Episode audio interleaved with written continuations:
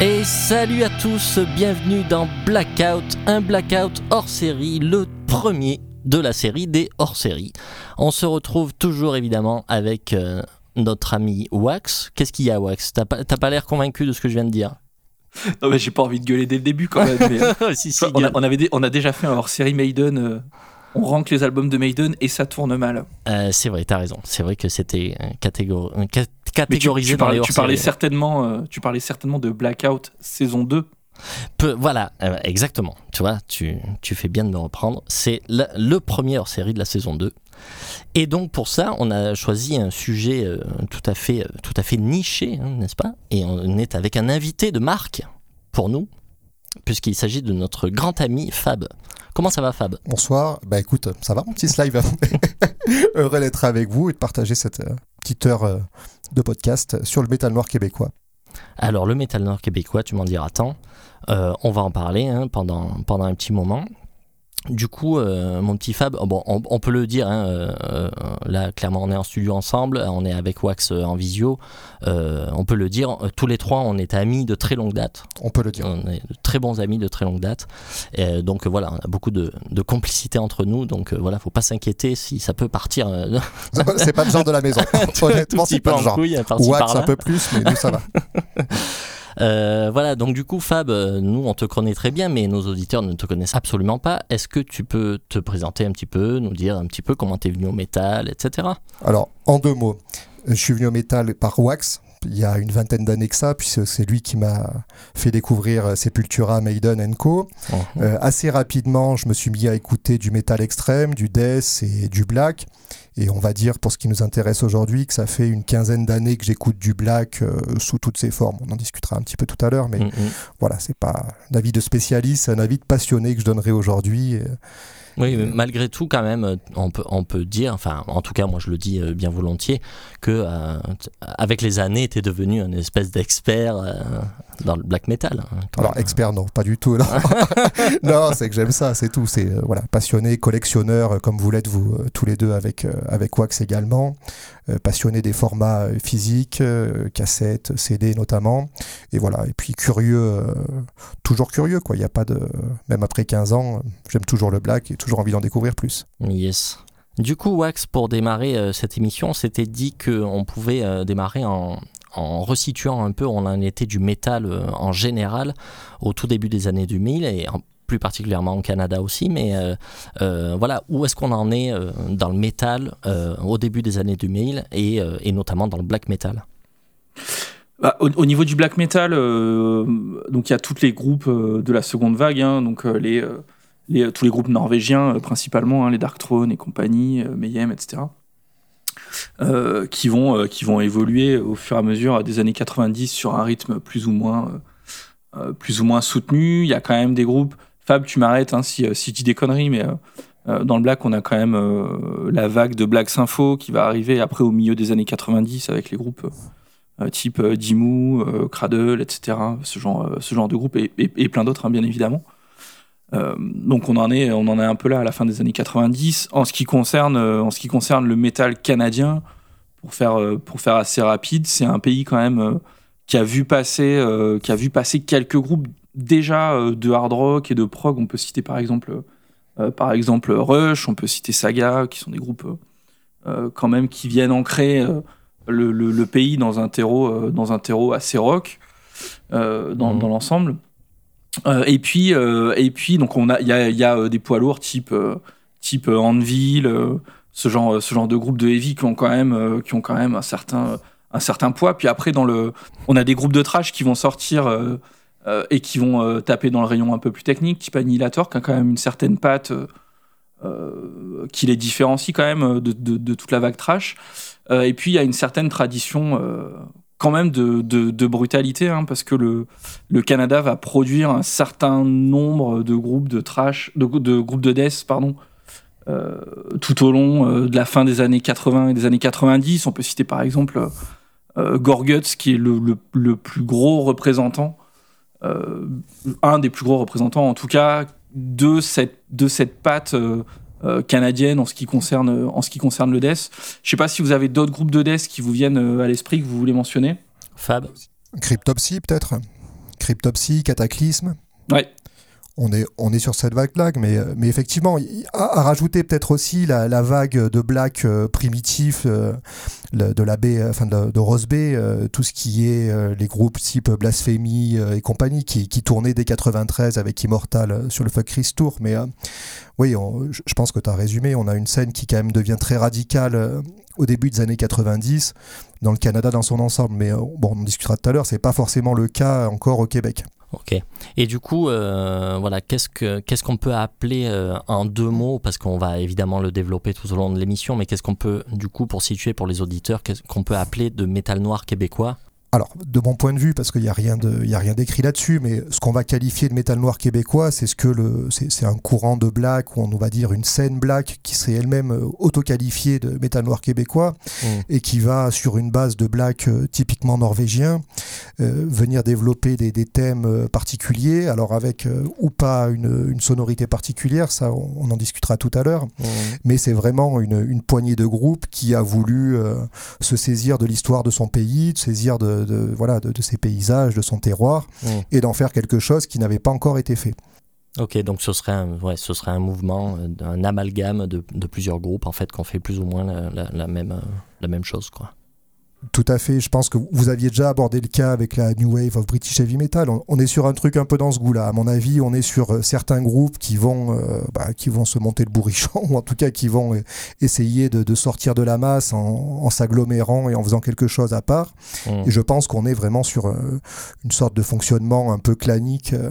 Est-ce que, par rapport à ça, justement, parce qu'en fait, quand on parle, il y a, plusieurs euh, cercles comme ça de, black metal. Alors, je suis pas du tout spécialiste, mais euh, le premier qui me vient à l'esprit, c'est euh, les Légions Noires, donc le, le, le, groupuscule, entre guillemets, de groupes de black plus ou moins obscurs français, qui sont devenus totalement cultes au fur et à mesure des années. Mais derrière ça, il y avait quand même une certaine volonté d'anonymat, en fait.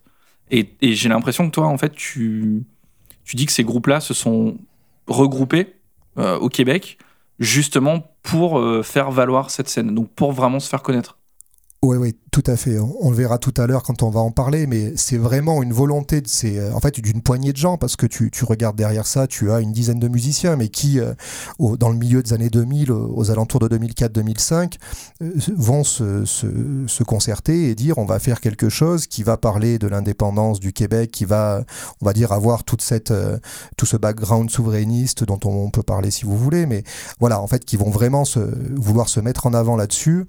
Et c'est, oui, c'est une vraie volonté. Et contrairement, par contre, aux Légions Noires, il n'y a pas d'anonymat. On sait qui ce sont. Enfin, on sait qui sont les musiciens. On connaît leur nom. Et voilà, c'est vraiment, euh, ils font ça à visage découvert, on va dire. Mais par contre, ça fonctionne vraiment. Et tu as raison, comme un circle. Euh, quand euh, c'est ce qui ressort de leurs interviews de l'époque, ils ont vraiment voulu faire quelque chose à la Inner Circle, quoi, d'avoir d'avoir une, une sorte de groupuscule, une entente entre eux. Mmh. Et du coup, toi, Fab, à titre personnel, du coup, euh, vu qu'on t'interroge sur ce sujet, comment toi, tu as été amené à découvrir cette scène-là et quand tu l'as découverte? Alors, c'est une scène que j'ai découvert vraiment par hasard euh, en achetant un album de Frozen Shadow euh, au début des années 2000, on va dire 2003-2004. Alors, curieusement, c'était un des premiers CD de Black que j'achetais euh, après avoir découvert les, les, pontes du genre norvégien. Et ça m'a permis d'une part de découvrir qu'il existait du black en dehors de l'Europe, j'exagère un peu mais c'est quasiment le cas, mmh. et d'autre part de découvrir du black qui était chanté en français, ce qui était deux choses qui pour moi avaient amené une certaine curiosité. Et euh, ben voilà, j'ai découvert avec Frozen Shadow. C'est une scène que j'ai suivie puisque ça tombait au moment où j'étais euh, curieux de Black et que je, où je découvrais le style. Et du coup, c'est quelque chose qui m'a accompagné euh, dans mes découvertes musicales depuis lors. D'accord. Et du coup, tu parles de Frozen Shadow, ça nous amène directement à l'initiation en fait de ce mouvement, hein, puisque c'est quand même le groupe qui cristallise un peu la naissance du, du mouvement. Est-ce que tu peux nous en parler un peu? Oui, alors il faut savoir que euh, on, reparlait d'histoire tout à l'heure. Euh, le Québec, avant les années 2000, c'est un désert du point de vue du, black. Pour resituer, alors je suis pas géographe comme Wax peut l'être à César, mais, mais, pour situer, vous savez pas ce qui se passe en off, vous savez pas? le, Québec, c'est environ 8 millions d'habitants. Enfin, les, les Québécois m'en voudront pas si je dis une connerie, mais je crois qu'on n'est pas loin du compte. Et il faut savoir qu'il y a chaque année moins de 10 groupes de blacks qui se créent au Québec. C'est-à-dire qu'il euh, y, a, y a 16 sorties, je crois, de black metal en 99. Donc c'est quelque chose qui est ridicule.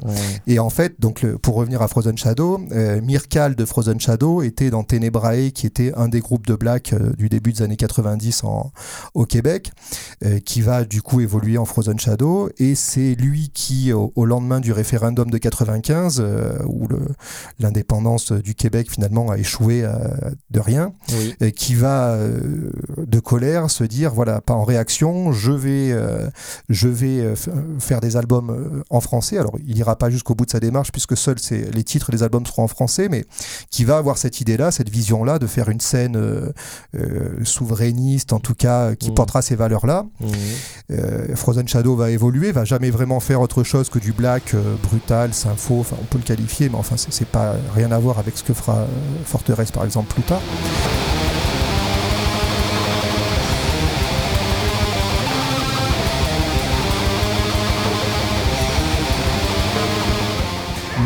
C'est important aussi puisque Mirkal va fonder euh, Sepulchral Productions. Mhm. qui va être euh, un peu malgré lui, mais malgré tout un, vecteur de la scène métal noir québécois, puisque énormément de, sorties majeures se feront sur son label. Frozen Shadow, c'est un groupe qui va splitter en 2004 et qui laisse derrière lui ouais, une, belle discographie. En tout cas, c'est un groupe respecté, c'est un groupe pionnier du genre. Ok. Wax? Est-ce qu'il existe avant tout ça? Du black metal au Québec Ou pas? Je ne suis pas encore une fois spécialiste, mais ce qui est documenté, c'est que les premiers enregistrements, euh, a priori, seront ceux de Ténébrae en 93-94. Alors, il y a Mirkal dedans. Je sais qu'ils sont poussés par, euh, il me semble que c'est le chanteur de Cryptopsy euh, qui, qui, les suit également, parce que c'est assez près. en fait, ce qu'il faut retenir, et ça, je crois que c'est commun de la part des acteurs de la scène de l'époque, c'est que dans les années 2000, enfin, avant les années 2000, tu retiens Ténébrae, qui fait une sorte de crade enfin il n'y a rien d'exceptionnel. Euh, Frozen Shadow, il y a Akitsa qui existe à ce moment-là, euh, il y a euh, Sorcier des Glaces qui commence à, pointer le bout de son nez à la fin des années 90, et tu dois avoir Esker aussi qui est un groupe qui a sorti au moins deux démos, je crois, dans les années 90, mais globalement c'est à peu près tout ce qu'on a à ce moment-là, quoi. D'accord, ouais, donc c'est c'est vraiment ouais c'est très pauvre quoi en termes de en termes de sortie, hein, très peu de choses.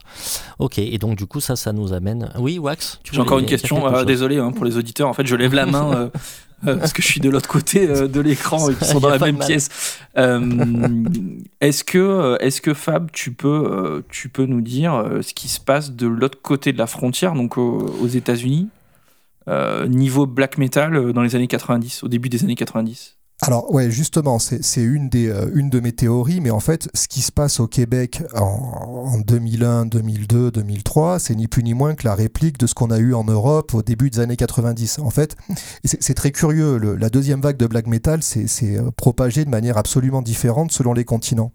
On a euh, en 93, 94, en Europe, à peu près dans tous les pays, même si tu vas un peu plus loin en Russie, on a des groupes de black qui émergent un peu de partout.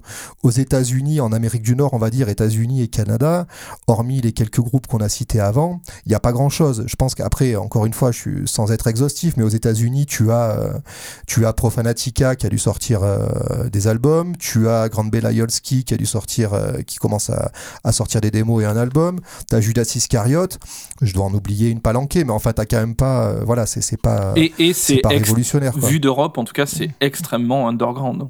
Ouais, c'est très très underground, si, je sais pas quel euh, titre. Si ce n'est effectivement euh, Judas Iscariot que, dont on peut en avoir entendu parler, euh, Profanatica déjà c'est c'est peu connu par les gens qui écoutent, tu vois, comme, comme nous par exemple, qui écoutons, comme Slive et moi par exemple, qui écoutons du métal en général.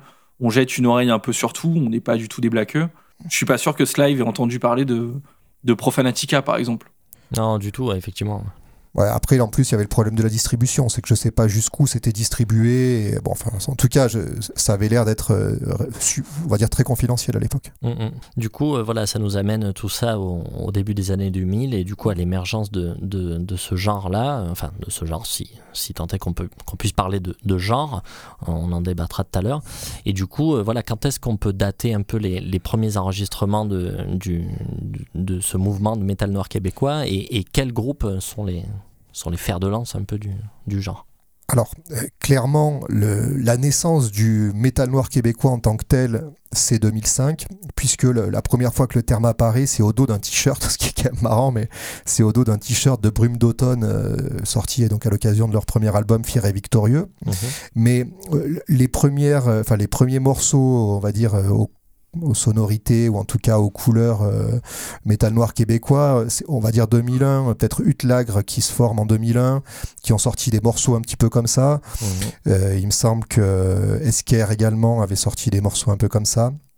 Mais après, le, on va dire 2005. 2005, c'est la, c'est la sortie du premier album de Brume d'automne. C'est la sortie de la première démo de Ciel Nordique. Alors c'est des petits groupes, mais qui sont, euh, qui ont quand même marqué leur, leur époque. C'est euh, la formation de Forteresse, même s'ils sortiront qu'un album euh, l'année suivante. Voilà, c'est vraiment en tout cas à ce moment-là que le, terme apparaît, qu'on commence à en parler.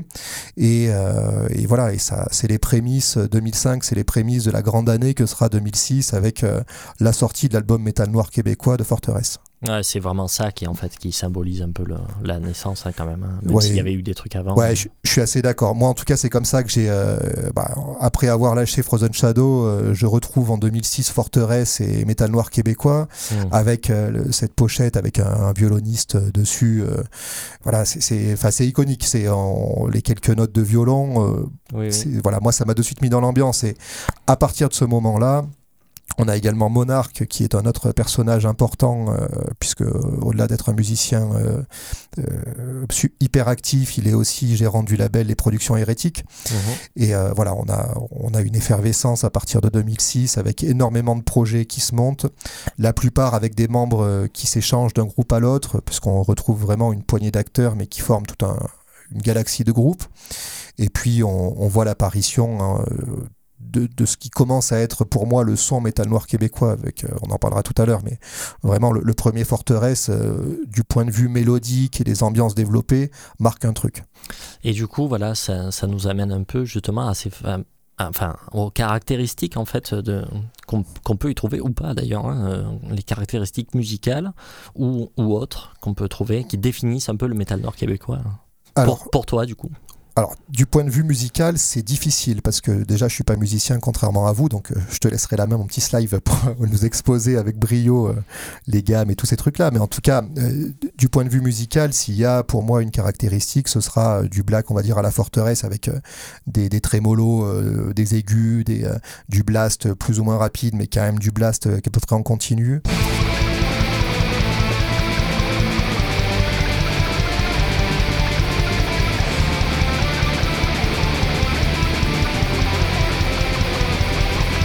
L'absence également d'éléments folkloriques très marqués, ça on pourra en discuter, mais mmh. c'est pas une scène folk, quoi. on est vraiment sur une scène black. Mais surtout, ce qui fait pour moi la différence, c'est la thématique. C'est que je pense que le, black metal québécois, c'est pas homogène d'un point de vue musical. Le métal noir québécois, pardon, c'est pas homogène d'un point de vue musical, mais c'est euh, thématiquement euh, un creuset de, ce qui fait l'identité québécoise, à savoir bah, déjà le passé québécois, l'historique, euh, l'histoire romancée du, du, du, Québec, mais on, on, est vraiment sur les thèmes euh, la survivance, euh, la, les patriotes, les, les révolutions des années 1830. On est sur ces choses-là. On est vraiment mmh. sur ce passé romancé, ces batailles-là. On est également sur ce qu'est le Québec avec euh, bah, les revendications souverainistes, avec euh, euh, bah, l'indépendantisme, une partie de la population qui, qui, est vraiment attachée à ça, et mmh. avec une culture très francophone du coup. Et on a aussi l'autre aspect qui est l'aspect terroir avec les, bah, ces paysages, voilà, le, Saint-Laurent, toutes ces choses mmh. qu'on évoque, enfin tout ce qui, tout ce qu'on peut s'imaginer quand on parle du Québec. Et c'est vrai mmh. que c'est surtout ça, à mon avis, qui fait le, le métal noir québécois peut-être plus que la musique en tant que telle. Oui, et le, chant en français systématique. Hein, ça, voilà, ça, chant en français, texte en français, parce que les, textes euh, voilà, qui, aiment bien ça sont plutôt, euh, plutôt bien écrits d'une manière générale. Mm, mm. Et du coup, bah, effectivement, oui, sur les caractéristiques, mais en fait, je suis assez d'accord avec toi parce que, alors après, j'ai forcément un avis partiel. Hein. Je pense que Wax, était un peu dans le même cas que moi. Euh, parce que moi, il faut savoir que nous, en fait, on n'est pas du tout euh, des experts du, genre. En fait, moi, je connaissais très peu, à part Forteresse que je connais un peu, mais euh, sinon, je connaissais très peu cette scène-là. Et du coup, voilà, il faut savoir que Fab, en fait, nous a fait passer un certain nombre de morceaux un peu, un peu emblématiques à écouter pour qu'on puisse quand même se faire une idée. Donc moi, qui ai survolé finalement le, le genre, au final, j'ai trouvé qu'il y avait quand même des trucs assez différents musicalement. Même si des fois il y a des trucs qui se rapprochent parce que ben on constate et du coup tu me l'as dit et même il suffit de faire quelques recherches euh, on constate que des fois ben, il, y a les, il y a les mêmes compositeurs en fait dans un projet ou un autre. Donc forcément il y a des constantes quand même. Mais au final, j'ai trouvé quand même que, que, que tous avaient plus ou moins quand même euh, un truc bien à eux. Euh, et, on est voilà qu'on est simplement sur sur du black traditionnel euh, assez mélodique la plupart du temps, assez épique la plupart du temps, mais c'est pas euh, mais tu vois, j'ai pas trouvé qu'il y avait, ce truc, tu vois, très typique par exemple de Forteresse où je parlais voilà, des thèmes de guitare qui sont très aigus comme ça.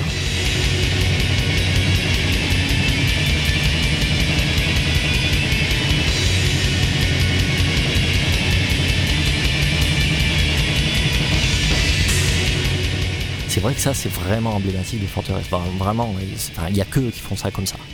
Euh, mais pour le coup, je ne l'ai pas tant retrouvé ailleurs. Euh, ça, ça, ça, peut un peu y faire penser des fois, mais euh, la plupart des autres trucs que j'ai écoutés, ça n'a pas été ça. Donc si tu veux, moi, voilà, là où je pense qu'il y a vraiment une agglomération en fait qui, qui crée un mouvement, c'est effectivement par la thématique, par les paroles en français et par euh, évidemment la proximité géographique des mecs euh, euh, qui fait qu'en fait il y a une émulation de d'âmes en fait qui, qui, sont au même endroit au même moment et qui font plein de trucs quoi. Oui, tout à fait. Là-dessus, je te rejoins 100%. Euh, et ça se. D'ailleurs, si tu prends les, les 4-5 premiers albums marquants du, du, style, en fait, tu vois déjà ce que. Enfin, la musique correspond souvent au thème développé. Et ça, c'est quelque chose qui, qui, est important pour moi sur cette scène, c'est que c'est très émotif, en fait. Enfin, émotif, c'est pas de l'émo, mais euh, mmh. disons que tu as quand même une musique qui fait appel aux émotions, au cœur, plus qu'à la réflexion. C'est pas un truc complexe, c'est vraiment sur les structures simples.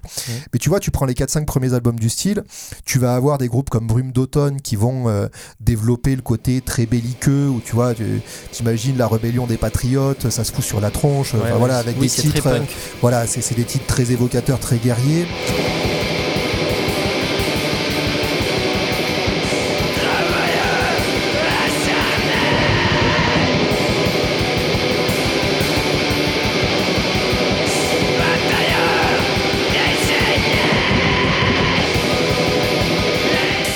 Vas avoir à côté ça, euh, pareil, chasse-galerie qui sont très, euh, très, voilà, euh, très fiers, très, très mmh. battleurs.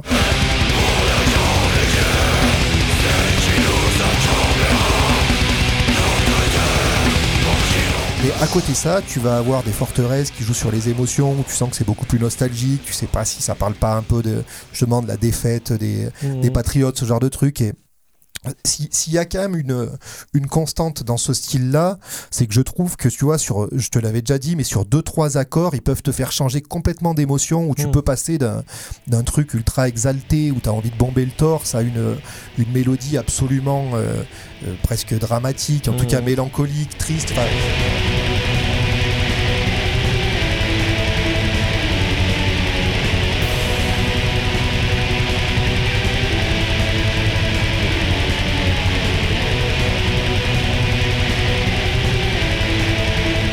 Je trouve qu'ils font ça bien et, euh, qu'ils arrivent euh, finalement, c'est assez évocateur puisque euh, peu importe le groupe que tu connaisses ou pas les paroles, ça te, ça te met quand même des images en tête. Et ça, je trouve mmh. que c'est quelque chose qui est assez propre à ça. Après, c'est vrai qu'il n'y a pas d'homogénéité musicale, mmh, mmh. sauf, comme tu le disais, avec des compositeurs qu'on retrouve à droite à gauche, où tu peux dire, après, une fois que tu les connais un peu, bah tiens, ça oui, effectivement, je connais ce riffing, je sais de qui ça vient. quoi.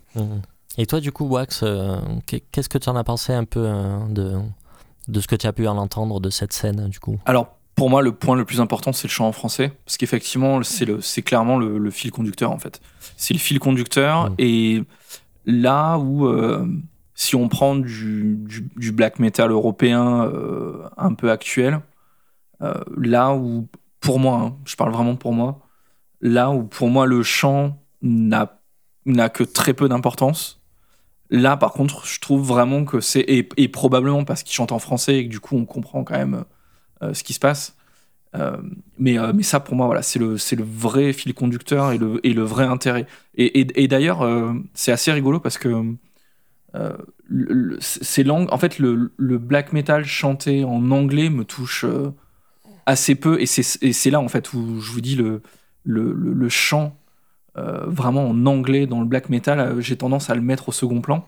Alors que si on prend des mmh. groupes, euh, le premier qui me vient en tête, par exemple, c'est le groupe suédois Pest. qui chante en fait dans une espèce de dialecte, ou, ou Arcanum par exemple, hein, qui va chanter dans une espèce de dialecte suédois, en vieux suédois ou je sais pas quoi. Là, il se passe quelque chose en fait. Il y a ce, il y a ce que tu disais tout à l'heure, Fab, justement, le côté un peu revendication, le côté un peu patriote, le côté euh, je suis fier de ma langue, etc. Et du coup, je la mets en avant. Tout à fait. Et ça, en fait, c'est quelque chose, je trouve, qui est, euh, je trouve, qui est vraiment intéressant. Et le fait de jouer cette carte-là, ben, c'est quelque chose qui, qui, distingue vraiment. Euh, pour moi, ça a été vraiment voilà, le, fil conducteur de toute cette écoute. Et après, je retrouve quand même dans un autre fil conducteur. Quand même, j'entends beaucoup, beaucoup de la Norvège du début des années 90. Quoi. J'entends quand même ah J'entends quand même du, voilà, les premiers Satyricon, euh, les premiers, il y, a y a un peu du Emperor quand ça part un peu dans des trucs un peu plus, euh, un peu plus mélo et tout ça. là-dedans, Il y, y, a vraiment, et du coup, ça m'a fait tilt tout à l'heure parce qu'on a, on en a, on en a pas trop parlé en fait euh, en off.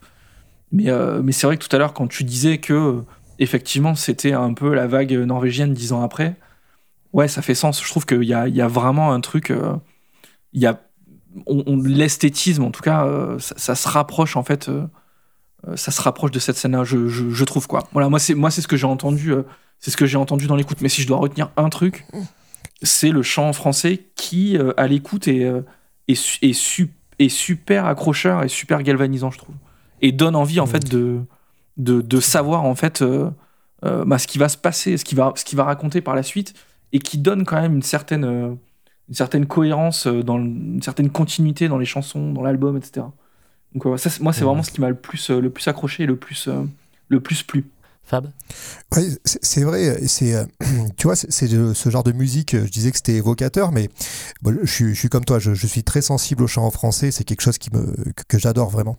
Et je trouve que enfin, ça, donne envie de s'intéresser. Tu vois, le, message pour moi était passé avec le métal noir québécois dans la mesure où premier album que j'avais écouté de Forteresse, j'avais vraiment envie de m'intéresser à ce qu'était l'histoire du Québec, euh, ben voilà, ce qu'il chantait, parce que c'était tellement puissant, je trouvais. Alors pourtant, le premier Forteresse, c'est quand même une, une production infâme, mais je trouvais qu'il y avait une puissance telle, c'était tellement... Euh, en fait, c'était attractif, ce truc. C'était, ils avaient réussi leur coup, quoi. Tu vois, c'est, et, c'est pour ça que j'ai continué d'en écouter et que ça me passionne, c'est que je, voilà, je trouve que la couleur musicale est donnée par le chant, tu as raison là-dessus. Et, euh, bon, après, on parlait des textes. Bon, chaque groupe a des qualités d'écriture différentes, mais on, écoutait euh, avec Slive euh, le dernier Forteresse avant de commencer l'émission. Mais enfin, quand tu as des bribes de phrases qui te disent que son pays se meurt ou des choses comme ça, enfin, tu, mmh. ça, te, ça te soulève le cœur. Quoi. Tu, tu, as envie d'être avec eux et tu, tu partages un bout de leur histoire à ce moment-là.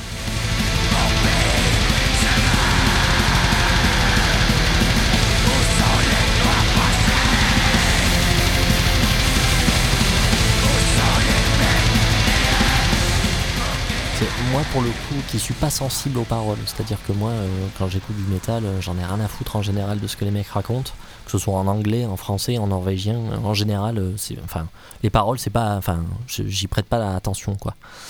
mais effectivement là c'est le seul c'est le seul moment en fait où, en tout cas, peut-être, peut-être dans le black metal en général, c'est peut-être le seul genre où quand ça chante français, ah, tout de suite ça m'intéresse parce que parce que je sais pas, je trouve que ça je trouve que ça marche quoi. Euh, mais voilà, ce que tu disais sur le dernier Forteresse, c'est très net en fait. Euh, effectivement, euh, quand tu entends des bribes de parole, Ben, c'est ça, t'as envie de bomber le torse et t'as envie de, as envie d'être avec eux. C'est, ouais, après, c'est très romancé. Enfin, c'est ce qu'ils arrivent, à ce qu'on fait dans le black depuis le début, parce que finalement, que tu prennes le black norvégien, le, black grec, ce que tu veux, il y a toujours, ils ont toujours romancé, soit de l'histoire, soit des sentiments, soit quelque chose. Enfin, c'est mm-hmm. romancé. Mais en tout cas, là, ça marche bien, c'est bien fait. Je trouve que c'est vraiment quelque chose. Euh, ouais, qui, est puissant.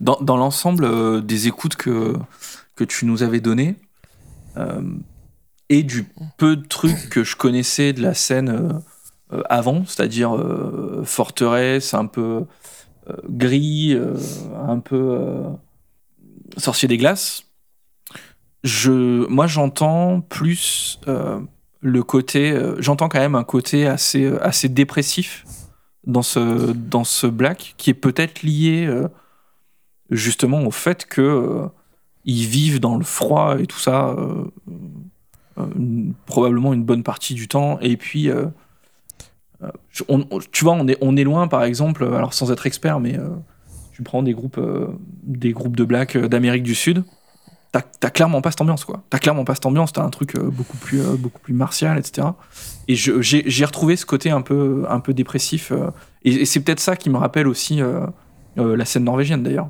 Alors oui, sûrement. Après, dans les groupes que tu m'as cités, si je dois un peu faire l'esthète, il y en a deux que je mettrais pas dans le métal noir québécois, c'est-à-dire Gris et Sorcier des Glaces.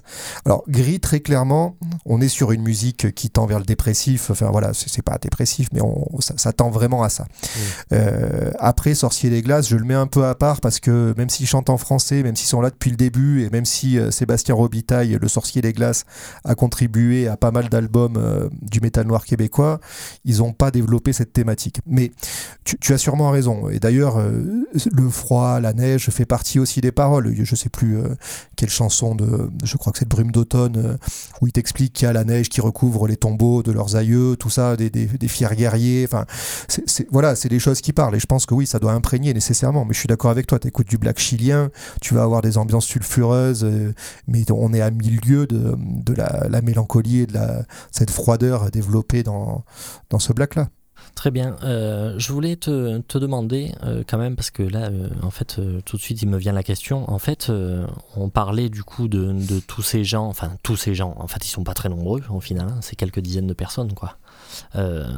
mais de ces gens, en fait, qui se fédèrent autour d'un mouvement musical, culturel, ce que tu voudras, est-ce qu'il y a des connexions quand même avec d'autres groupes, d'autres genres de métal. C'est-à-dire, est-ce qu'il y a des groupes de trash au Québec et ils se connaissent tous avec les mecs de Forteresse et de machin? Enfin, tu vois ce que je veux dire? Euh, Oui, alors il y a des connexions. Déjà, ce que, je sais, je sais pas tout, mais ce que je sais, c'est qu'effectivement, comme je te l'ai dit depuis le début, euh, Cryptopsy sont dans les parages. Je pense qu'on est sur une petite scène.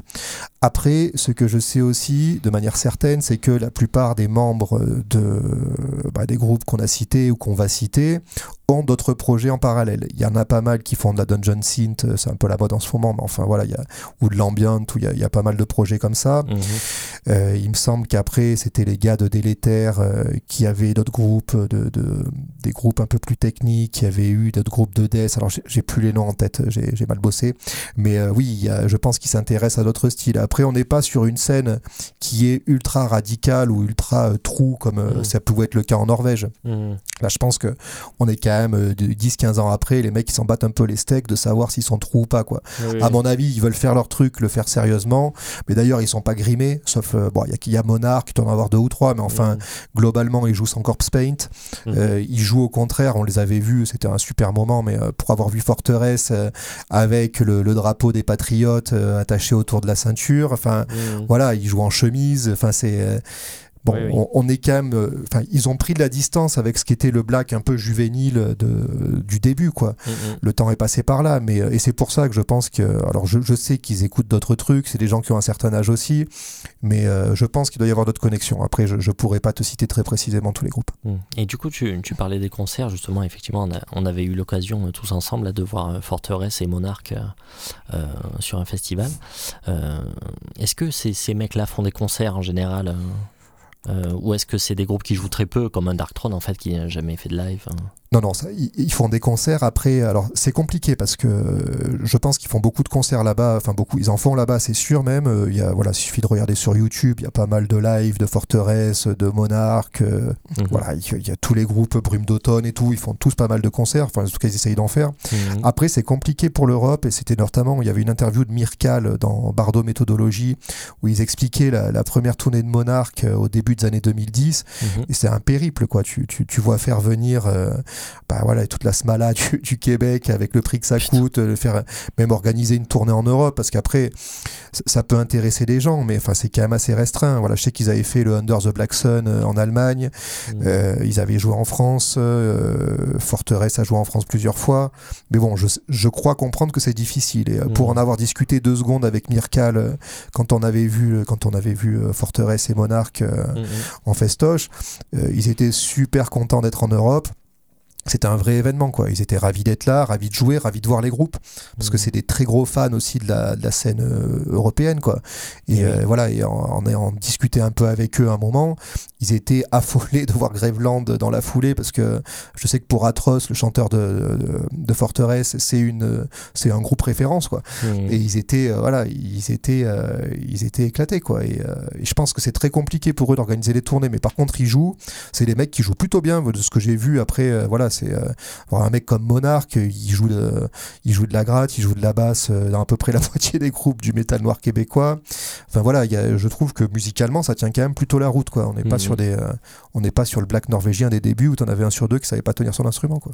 Est-ce que pour toi c'est une scène vue de France ou même d'Europe Est-ce que c'est une scène qui est, qui est culte ou est-ce que c'est une scène qui est vraiment un produit de niche? Je pense pas que ce soit culte. Je pense que c'est une scène qui, a qui a eu son, enfin qui, qui, a sa reconnaissance en Europe, euh, en tout cas en France. Tu parles du métal noir québécois. Je pense que les gens euh, qui écoutent un peu du black peuvent te citer trois quatre groupes sans souci. C'est une scène qui a eu un certain écho. Euh, tu, il suffit de, on en parlera peut-être tout à l'heure sur le, le, déroulement, enfin sur la, trajectoire de cette scène là, mais qui a fait quand même des émules. C'est une scène qui est reconnue. Après, je pense qu'ils souffrent aussi de, de leurs revendications, c'est que dans la mesure où ils parlent français, il y a un grand nombre de gens qui les prennent pour des Français. Et c'est, enfin, c'est comique. Quoi. Tu regardes les commentaires sur YouTube euh, des vidéos de Forteresse, t'en as un sur deux qui leur parle de bouffeurs de fromage ou de trucs comme ça. Enfin, non, les gars, on aimerait bien qu'ils soient français, mais ils sont pas français Forteresse, ils sont québécois.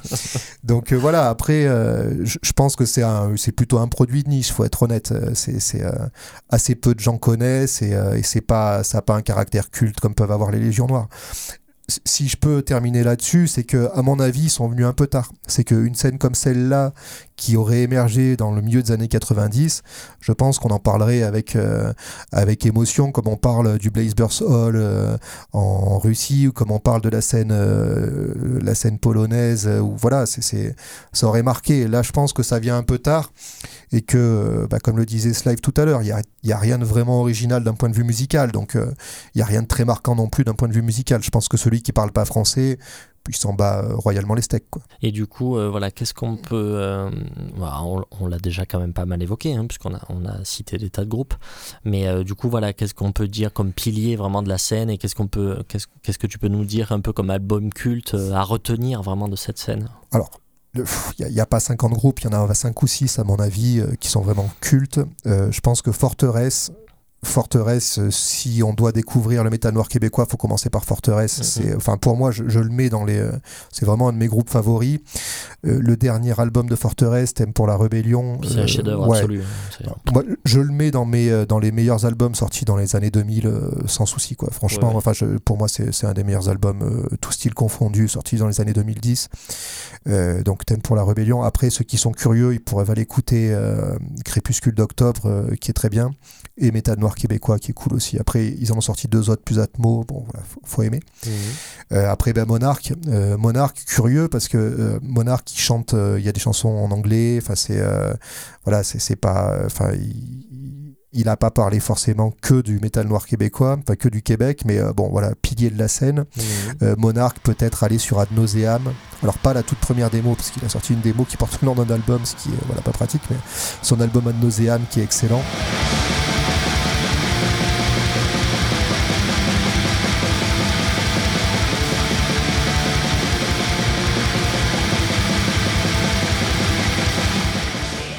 Après le, son dernier Lys Noir qui est très bien aussi. après, on en parlait tout à l'heure, Brume d'automne, qui est un des premiers groupes de, de métal noir québécois. Moi, j'irai sur l'album éponyme de Brume d'automne.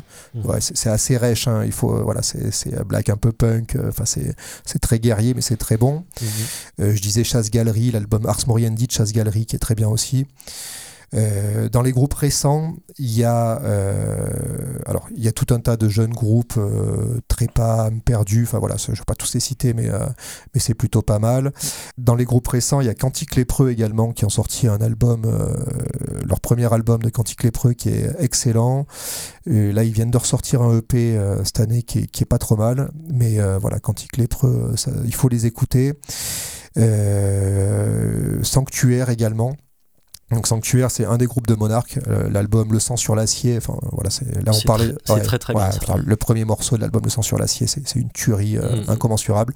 Et après, il y, a une petite euh, démo sortie l'an passé que j'adore, c'est la démo de Ciel Nordique la démo numéro 2 de Ciel Nordique. Alors, pour le coup, on s'éloigne un peu de, de ce qu'est le métal noir québécois de base, mais euh, il y a des lignes de base de folie, c'est presque limite jazzy par moment, ils sont vraiment partis sur des trucs très particuliers, enfin voilà. C'est très bien ça aussi, mais alors pourquoi, pourquoi selon toi tu dis que ça, ça s'éloigne du métal noir québécois? Parce que je pense qu'il euh, se revendique de l'étiquette, mais musicalement, euh, voilà, il y a des réflexions sur le un peu spatial. On est sur des mm. trucs un peu comme ça. Tu vois, il y, a deux intermèdes, euh, ciel, je sais plus, ciel étoilé, je crois, je sais plus comment il s'appelle, ou ciel bleu, qui sont voilà, on est sur des trucs un peu, voilà, c'est autre chose, c'est mm. plus cosmique, c'est plus spatial, mais, mm. mais bon, c'est très bien aussi. Hein.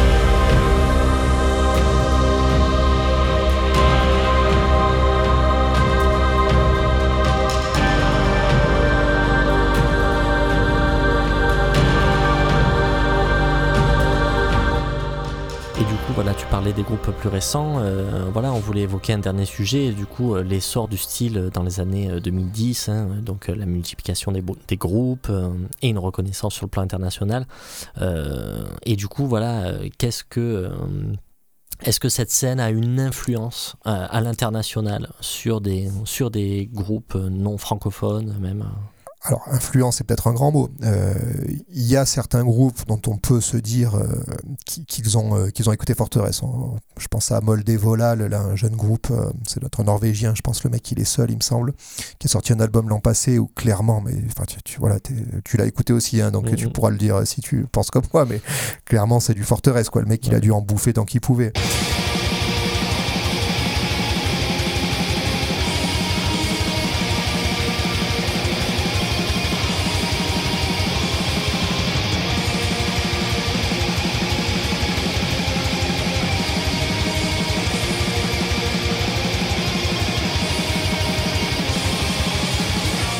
Après, il y a des. Euh, enfin, je sais pas si c'est enfin si le mec s'en revendique mais enfin il suffit de regarder les, les, covers de Forteresse euh, sur YouTube où tu vois des Russes il y a des il y a des types des anglophones qui euh, qui enfin voilà qui qui font du Forteresse bon bah c'est c'est cool quoi. Je trouve qu'il y a il y a de l'influence. Même quand on en parle tu en parles sur les forums internationaux bon euh, quand tu parles un peu entre gens avec des gens qui connaissent le black ça vient souvent quoi. Enfin Forteresse Monarque mmh. c'est c'est quand même des des références. Après c'est une scène qui qui porte en elle ses limites dans la mesure où tu chantes en français et dans la mesure où tu bases ton, style sur une histoire, euh, bah voilà, sur quelque chose de local. Déjà, tu t'exclus 90% du public et puis bah tu, tu vas exclure les anglophones. Tu, ou alors, il faut vraiment les acharner. Mais en tout cas, je pense que ça pouvait pas être autre chose qu'une niche. Mais c'est une scène qui s'est beaucoup développée, qui continue de perdurer puisque bah, même si on n'est plus à l'âge d'or euh, du style, il y a quand même des sorties régulières. Euh, tu retrouves souvent les mêmes derrière, mais enfin, tu voilà, il y a quand même des jeunes qui, qui en font, et notamment euh, des jeunes, je pense à c'est euh, âme perdue. alors, je crois que le groupe a d'ailleurs splitté depuis l'an passé. ils avaient sorti une, une démo où il y a Monarch qui vient écrire un morceau dessus, et voilà, et le mec te disait en interview que c'était, enfin voilà, qui quand les, les, les, premiers albums du style sont nés, en gros, il n'était pas capable de tenir une guitare, quoi. Mmh. Le mec, il doit avoir 18 ans, et donc voilà, c'est qu'il y a quand même un renouveau. C'est une scène qui perd perdure. Je pense que c'est une scène qui perdurera pour les passionnés. Et puis tant que voilà, tant qu'on aura un peuple comme le peuple, le peuple québécois qui est euh, épris de son histoire et qui a envie de la raconter, bah, il y aura des albums, des beaux albums. Mais bon, ça ira jamais plus loin que la niche. Mmh. Wax?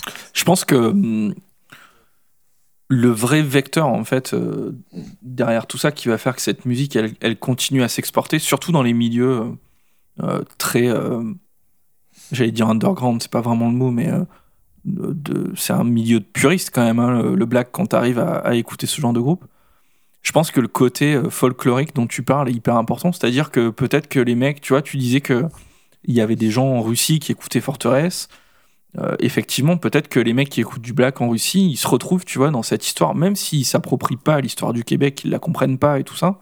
Mais, euh, mais clairement, euh, clairement, voilà, il y a, un transfert qui se fait ils, remettent ça dans leur propre, ça leur parle en fait, ils remettent ça dans leur propre histoire, au même titre que, j'en sais rien, des gens peuvent euh, écouter euh, des albums de Graveland ou de la scène polonaise et, s'identifier à ça pour X raisons ou j'en sais rien. Mais je pense que ce côté, il est hyper important dans le dans l'export en fait de ce genre de groupe. Ouais, alors euh, c'est très juste. je pense que c'est en fait, on en revient à ce qu'est un album réussi. un album réussi, c'est un album qui va te donner une émotion ou qui va t'accrocher par un aspect ou un autre. Là, très clairement, tu pointes euh, du doigt quelque chose qui est très vrai avec le. C'est que tu vas trouver des gens qui vont accrocher à ce folklore-là, même si la musique est pas folklorique. Tu as quand même un folklore. Quand tu vois le. Alors, je crois que c'est le vieux 37 que ça s'appelle, tu sais, le, vieux euh, patriote avec la pipe et le fusil à la main, tu vois, cette image-là. Là. Quand tu vois ça, ça te fait quelque chose. Tu vois la fleur de lys, ça te fait quelque chose. Tu vois, tu peut-être que c'est la même chose à l'étranger. Peut-être que quand ils voient ces éléments-là, tu vois le drapeau euh, patriote, tu vois ce genre de choses, ça doit leur parler. Après, c'est vrai que moi je trouve que les quelques accroches folkloriques qu'il y a, que ce soit des, du violon, où il y a, il y a un morceau de brume d'automne sur le split avec Forteresse, où il y a de l'accordéon aussi dessus, tu vois, ce genre de trucs, moi j'aime bien. J'y suis euh, sensible. Euh, voilà, quand c'est du folk, poète poète fait à neuneux, ça va bien deux minutes, quoi. Mais là, c'est pas le cas. Mmh. Là, c'est plutôt bien servi. Tu sais qu'il y a une vraie euh, tradition culturelle, folklorique, locale. Et je pense qu'effectivement, ça pourrait être une. Enfin, moi, ça me dérangerait pas qu'il y en ait un peu plus. Et tu vois, le, le grand truc, je trouve, en tout cas, moi, les albums marquants maintenant, euh, notamment on parlait de, de, Forteresse, le compositeur de, Forteresse, c'est Moribond, le compositeur principal, qui a sorti un album, euh, le nom de Serment l'an passé, où c'est blindé de clavier, tu vois, avec des atmosphères très très chargées, très très tendues, euh, vraiment au clavier. Et je trouve que les derniers albums assez marquants du style sont des albums dans cette voie-là, avec beaucoup de claviers, enfin, on est vraiment sur les atmosphères très froides, tu vois, très nordiques. Et je me demande effectivement si un peu de folk là-dedans ferait pas du bien. Moi, ça me, enfin, je préférerais presque parce que les, mm. trucs à la, à la serment, moi, ça me passe un peu au-dessus. Mais, euh, mm. mais ouais, c'est franchement, ouais, je pense que c'est pas une mauvaise piste.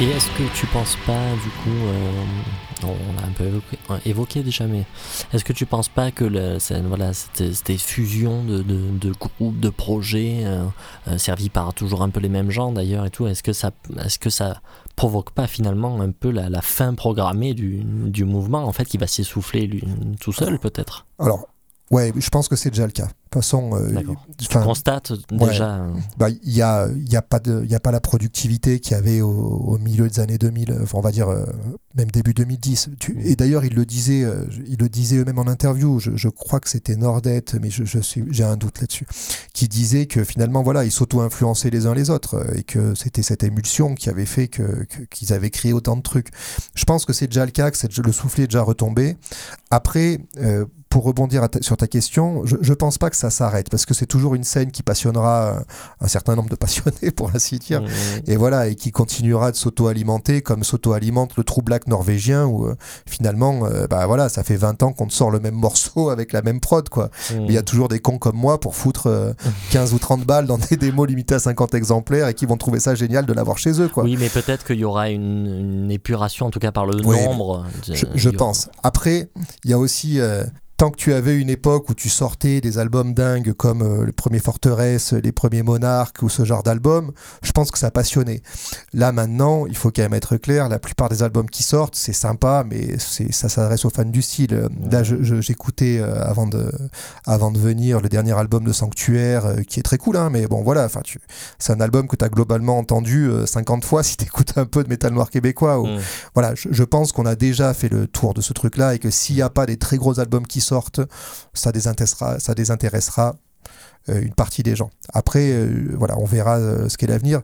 Je misais beaucoup sur Forteresse, mais aux dernières nouvelles, Moribond avait fait serment parce que Forteresse, parce que Forteresse le, le saoulait un petit peu et que voilà qu'il avait envie d'être Horizon. Donc à voir. Du coup, ça a l'air mal parti du côté de chez Forteresse. Wax, tu voulais rajouter quelque chose Non, juste, juste, rebondir là-dessus. Alors, je, je m'octroie pas du tout le, le, mot de la fin. C'est juste une réflexion par rapport à ce que tu viens de dire, Fab.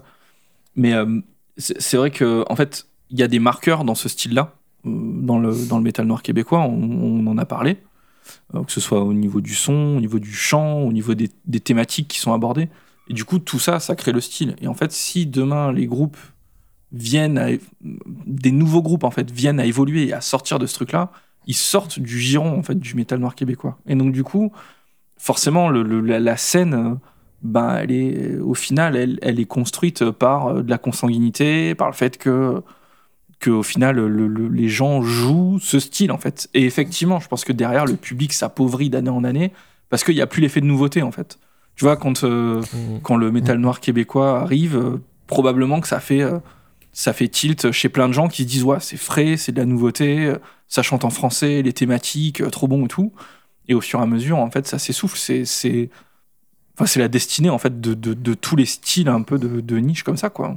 Ah mais complètement. Après, il y a un truc qu'il faut quand même garder en tête. On, le disait tout à l'heure, mais c'est vraiment une musique, enfin en tout cas une scène qui se conçoit comme étaient un peu les, euh, les circles d'antan. Et de cette, enfin, il ressort de ça que euh, les groupes doivent être entre guillemets adoubés ou en tout cas de, tu te revendiques pas à mon avis du métal noir québécois ou en tout cas il y a qu'à voir les réactions de, des uns et des autres des piliers de la scène qui ont vite remis à leur place les uns ou les autres tu vois enfin quand par exemple tu as Monarch qui vient t'écrire un morceau euh, ou qui vient te poser une ligne de basse sur ton album bon bah c'est que plus ou moins tu as le droit de mettre ta fleur de lys avec métal noir québécois sur ta jaquette euh, si tu as enfin si toi tu te revendiques demain là-dessus comme ça avait déjà été le cas dans certaines interviews des uns ou des autres. Euh, par exemple, ils te disaient bah, tel groupe, bah, tel groupe, ils sont très sympas, mais enfin, ils font pas du métal noir québécois, quoi. Et c'est sûr que ça, ça touche ces limites-là. Et cette scène-là, elle s'éteindra avec les protagonistes de la scène. C'est évident. Et c'est évident que voilà que ça s'est déjà essoufflé, que le, les publics en manque de, de, de, de fraîcheur ou d'éléments nouveaux euh, sont déjà partis depuis longtemps. Mais je pense qu'il restera quand même un, un, fond de gens qui, qui, aiment ça et qui écouteront ça. Parce que après, il faut, faut pas cracher dans la soupe. T'écoutes, enfin moi, je, par exemple, j'adore la manière de qu'a Monarch d'agencer ses riffs. C'est vraiment un truc, il pourrait la limite, euh, enfin voilà, enfin bon, je vais être vulgaire. Enfin, il pourrait faire euh, ce qu'il veut, ça, ça me plairait quoi pas, je suis pas regardant sur ce qu'il fait, quoi. Et je pense qu'il y aura toujours des gens comme moi qui, écouteront ça. Après, mais comme on écoutera ça comme t'écoutes du black, voilà. Enfin, moi, comme j'écoute les dernières prods de n'importe quel groupe bosniaque qui sortent et que ça me plaît aussi, mais ce sera beaucoup moins impactant, ce sera beaucoup moins marquant, c'est une évidence. Euh, bah écoute, merci beaucoup Fab. Merci à vous. Merci d'être venu, on était ravis de te recevoir. Bah, c'était un vrai plaisir. Euh, c'était vraiment hyper intéressant. Euh, Wax, tu veux, tu veux dire un petit quelque chose pour finir ce, premier hors-série de la saison? Écoute, euh, non, non, mais remercier, euh, remercier Fab hein, pour, pour son temps et puis pour, pour toute cette, cette science. si moi je te pose une petite colle, si, euh, si là, pour les auditeurs, tu dois conseiller un album de métal noir québécois à écouter, c'est lequel Comme ça Thème pour la rébellion de Forteresse. Oh putain, merci. Il n'y a, même pas à hésiter. Je pense qu'il faut y aller, euh, il faut y aller les, yeux fermés. De toute façon, plus généralement, je pense que c'est un album, euh, je dis avec le recul, à mon avis, on, on, on, lui donnera un caractère culte à cet album. C'est magnifique, je suis tout tout à fait, d'accord. Merci Slive. bon, bah écoutez, euh, on n'a plus qu'à vous, qu'à vous dire euh, qu'on se voit à la prochaine émission normale de Blackout.